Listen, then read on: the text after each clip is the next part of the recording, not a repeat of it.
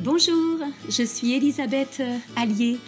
Avec Nathalie Salem, nous avons créé le site elisabethetnathalie.com pour accompagner les femmes qui aspirent à un meilleur équilibre de vie.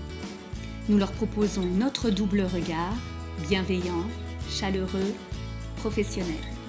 Avec nos mini-podcasts, notre intention est de vous partager, en une dizaine de minutes, une astuce bien-être, une pratique que nous avons testée ou une réflexion pour vivre notre quotidien avec plus de légèreté, de joie et de profondeur. Alors aujourd'hui, nous avons envie de vous parler de l'affirmation de soi. S'affirmer avec douceur et fermeté. Pas toujours facile de formuler une demande, de parler d'un de ses besoins, de faire valoir son point de vue. On peut se mettre soudain à hésiter, à bafouiller, on prend une voix aiguë, vous savez, cette voix qu'on déteste, ou alors encore pire, si si c'est possible, on devient agressive et on regrette ensuite. Tout ça parce qu'on n'aime pas, on n'ose pas demander, ni parler de soi et de ses besoins. Quant à s'affirmer, et pourtant c'est salutaire, nécessaire. Comment communiquer de façon plus fluide, agréable, efficace quand nous avons une demande ou un besoin à formuler à partir d'une situation donnée? Parmi nos maladresses à faire passer notre message de manière satisfaisante, il y a celle qui consiste à tomber dans le travers du reproche, du jugement, voire même de la condamnation.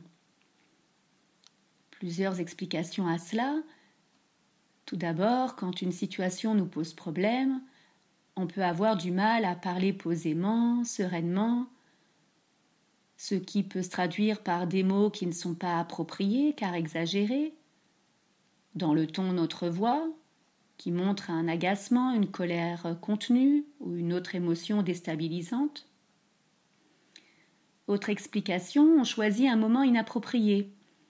Si l'autre n'est pas disponible ou agacé, ennuyé, tracassé, alors il vaut mieux reporter notre échange.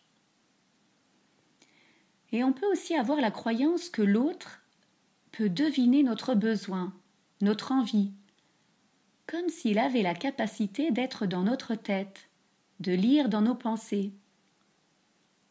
Et cela est particulièrement vrai quand cet autre est très proche de nous, nous connaît bien, comme notre conjoint, notre enfant. Nous attendons alors euh, implicitement de lui qu'il anticipe ce qui nous ferait plaisir. Mais comment le pourrait-il? Même s'il nous connaît bien, il lui est difficile, impossible, de lire clairement dans nos pensées, car nos pensées sont altérées par nos humeurs, nos émotions, ce que nous avons vécu dans la journée et qui échappe à sa connaissance. Et parce que nous avons tous, tous des besoins, des désirs, des envies différents, singuliers, nous avons aussi des référentiels différents, c'est-à-dire une façon de percevoir les choses et le monde à notre façon, même au sein d'une même famille. Et donc attendre de l'autre qu'il me devine est souvent vain, illusoire et contre-productif.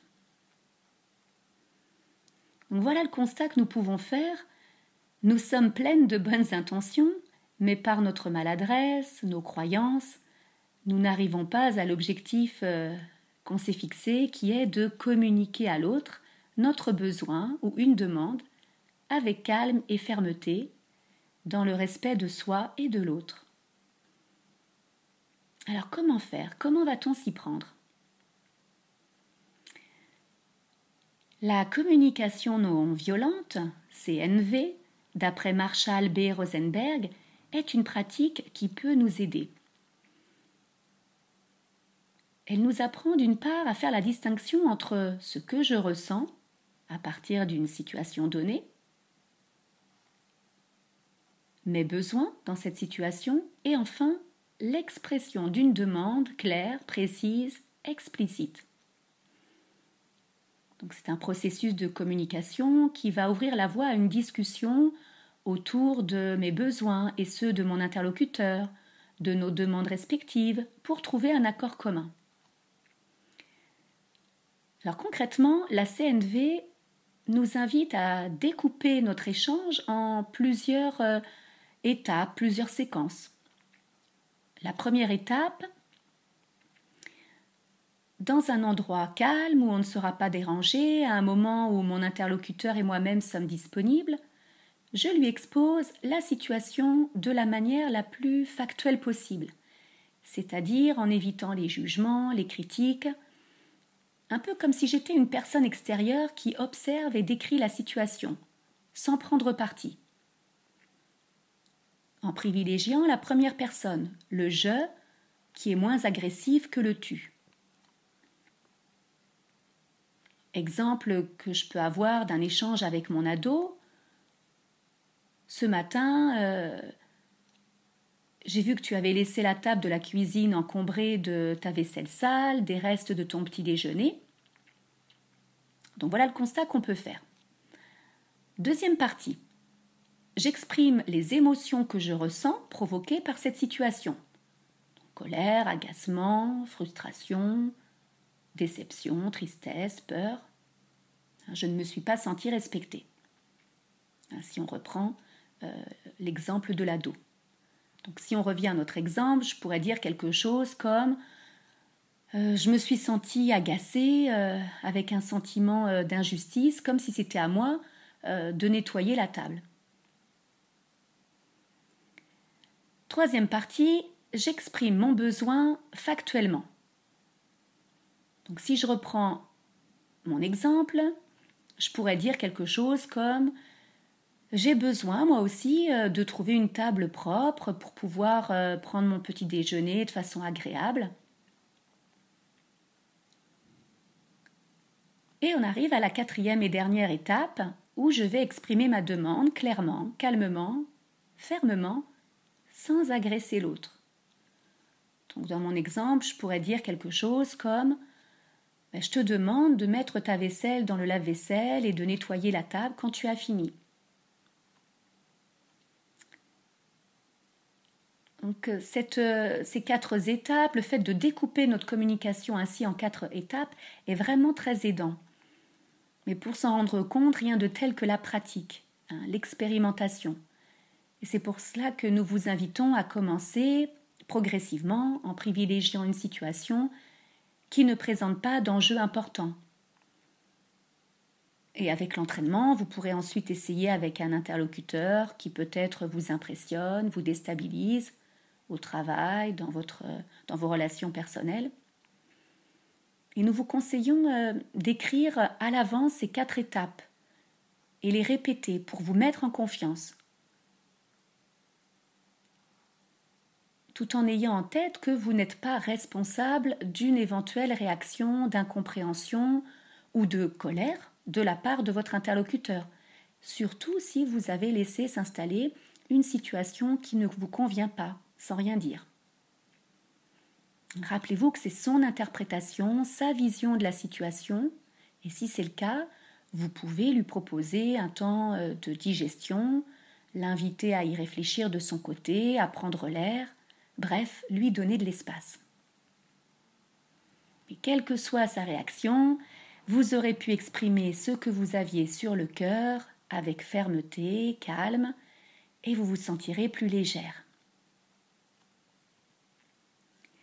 Alors pour aller plus loin sur euh, la CNV, eh bien vous pouvez écouter le podcast VLAN, V-L-A-N, numéro 121, qui a pour invité Thomas Dansembourg, thérapeute, conférencier, écrivain et grand spécialiste de la CNV.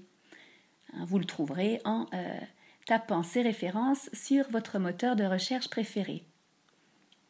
Vous pouvez aussi écouter ses nombreuses conférences ou lire ses ouvrages, comme Cessez d'être gentil, soyez vrai, ou encore Le bonheur n'est pas nécessairement confortable. Et enfin, nous vous recommandons le livre fondateur référence de la communication non violente, Les mots sont des fenêtres ou bien des murs de Marshall Rosenberg. Voilà, nous arrivons à la fin de notre podcast. N'hésitez pas à nous partager votre expérience, comment vous vous y prenez pour vous affirmer, euh, partager votre point de vue, votre, euh, donner votre avis. exprimer un besoin sur notre page Facebook Elisabeth et Nathalie. C'est toujours un grand plaisir de vous lire. Et vous pouvez bien sûr laisser un commentaire en bas euh, de la page euh, de notre site. Et puis, euh, nous vous invitons, si vous en avez envie, à partager ce podcast aux femmes de, votre entourage qui ont envie de s'affirmer avec plus de douceur et de fermeté. nous vous remercions et nous vous souhaitons une très belle journée. À vendredi prochain